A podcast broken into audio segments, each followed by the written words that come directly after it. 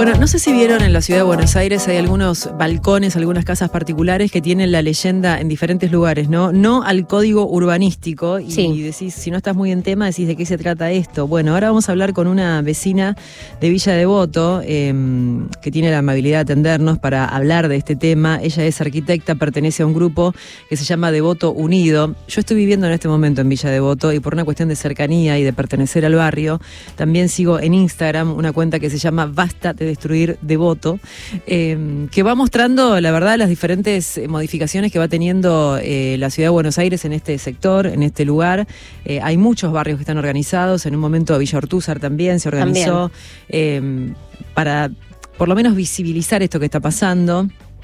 Y mm, en los últimos días o en los últimos meses hizo mucho ruido, eh, o, mejor dicho, visibilizamos esto que tendría que haber hecho mucho más ruido, para llamarlo de alguna manera, eh, la construcción del distrito, eh, el- este paseo que tiene que ver con la historia del vino, eh, que es algo que la verdad que tiene que ver con muchas cosas, eh, con el uso de un lugar histórico de Villa Devoto y con la modificación eh, de todo un sector que la verdad que no estaba habilitado y que los vecinos estamos en contra. Eh, vamos a hablar con María específicamente por qué. María, gracias por atendernos. Hola, buenos días. ¿Cómo estás? Bueno, em, ¿por dónde empezamos? ¿Por dónde empezamos a hablar de todo lo que está sucediendo en el barrio?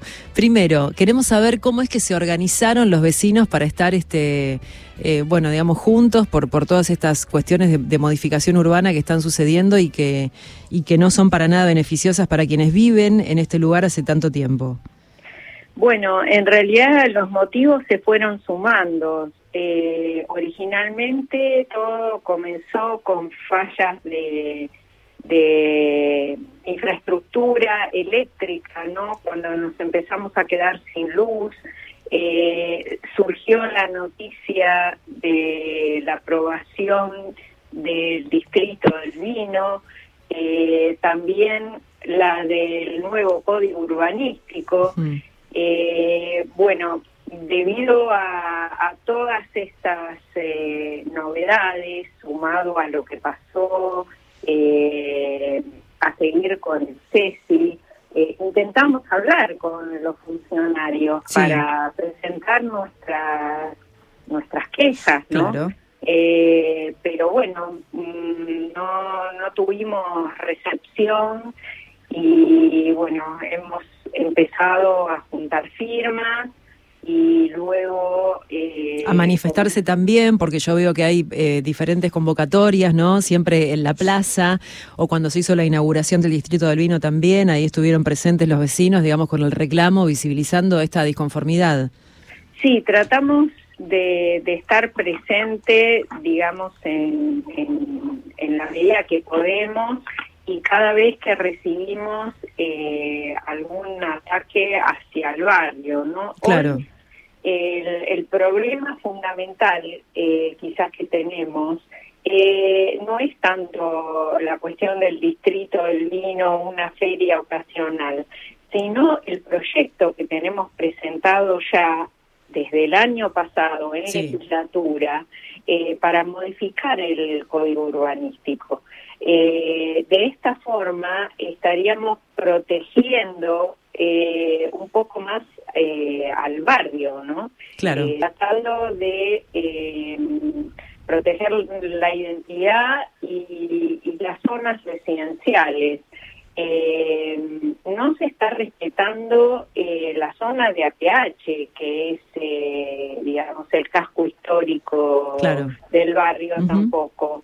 Eh, como también los espacios públicos. Pasó, eh, bueno, con el caso del CESI, pasa con, con ahora la Plaza Arenales, también el Distrito del Vino ha tomado diferentes espacios públicos, la Escuela Hall, eh, bueno, eh, todo por cuanto, digamos, se puede, avanza, ¿no? Claro, exactamente. Avanza, digamos, esto que eh, termina siendo un negocio. Cuando hablamos del código urbanístico, María, nos estamos refiriendo a que es un lugar, eh, históricamente el barrio es de casas bajas y se están construyendo cada vez más torres, edificios. Esto también... eh, bueno, eh, afecta los servicios, ¿no? Lo que decías vos al comienzo, cuando empezaron los cortes de luz, cuando empezó a afectar, digamos, como la vida cotidiana en el barrio.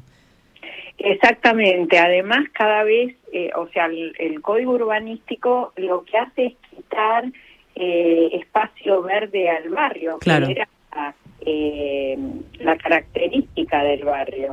se están reduciendo los pulmones de manzana, se, digamos, se abolieron los retiros obligatorios, que es lo que daba esa amplitud a las calles, eh, comenzó una tala masiva de árboles, o sea, son muchas las consecuencias causadas por todos estos fenómenos. Por eso estamos reclamando ahora, más allá de, la cuestión del vino, eh, que se trate la... la El código urbanístico. Hmm. Exacto, en la legislatura, ¿no? Eh, cuanto antes, porque la destrucción avanza. Sí, la destrucción avanza, María, y esto, bueno, es algo que claramente ocurre en todos los barrios. Y referencia a eso te quería consultar, porque en muchos otros lugares, por ejemplo, en el caso de Costa Salguero, sabemos que se ha logrado este, detener esta avanzada con eh, algún que otro fallo de la justicia. ¿Ustedes pudieron acceder a la justicia? ¿Hicieron alguna denuncia que hoy en día este, les esté como de alguna manera frenando algo o que les dé por lo menos algún tipo de esperanza? Bueno, el año pasado eh, se presentaron dos amparos, eh, en la cual los vecinos apoyaron con eh, una enorme cantidad de firmas. se presentó una por el por la ley del distrito del vino y otra por el código urbanístico, sin mm. tener aún sentencia en ninguno de los dos casos.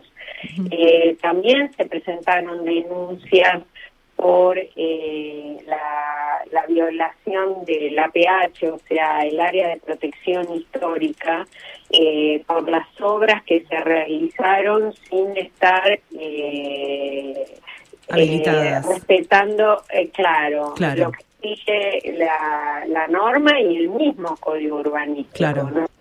Eh, pero la verdad es que no ha dado respuesta la justicia sobre los reclamos María, si alguien quiere eh, sumarse a estas, em, a estas firmas, a este reclamo que ustedes están haciendo, porque no solamente es Devoto, es Villa del Parque también, eh, y como vos decías, ¿no? Eh, son cuestiones que afectan, que parecen menores, chiquitas, pero que a lo largo afectan muchísimo a la vida cotidiana, la tala de árboles, la reducción de espacios verdes, bueno, la violación del código de, de las habilitaciones, la verdad que es como algo que uno siente que de golpe está viviendo en un lugar donde hacen lo que quieren. Eh, Exactamente. ¿Dónde se puede encontrar? ¿Dónde, dónde está este, este proyecto que ustedes presentaron? Eh, ¿Dónde está el reclamo? ¿Dónde están ustedes para poder sumarse?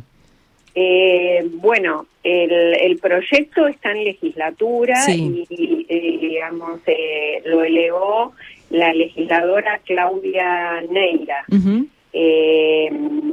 ella ha tomado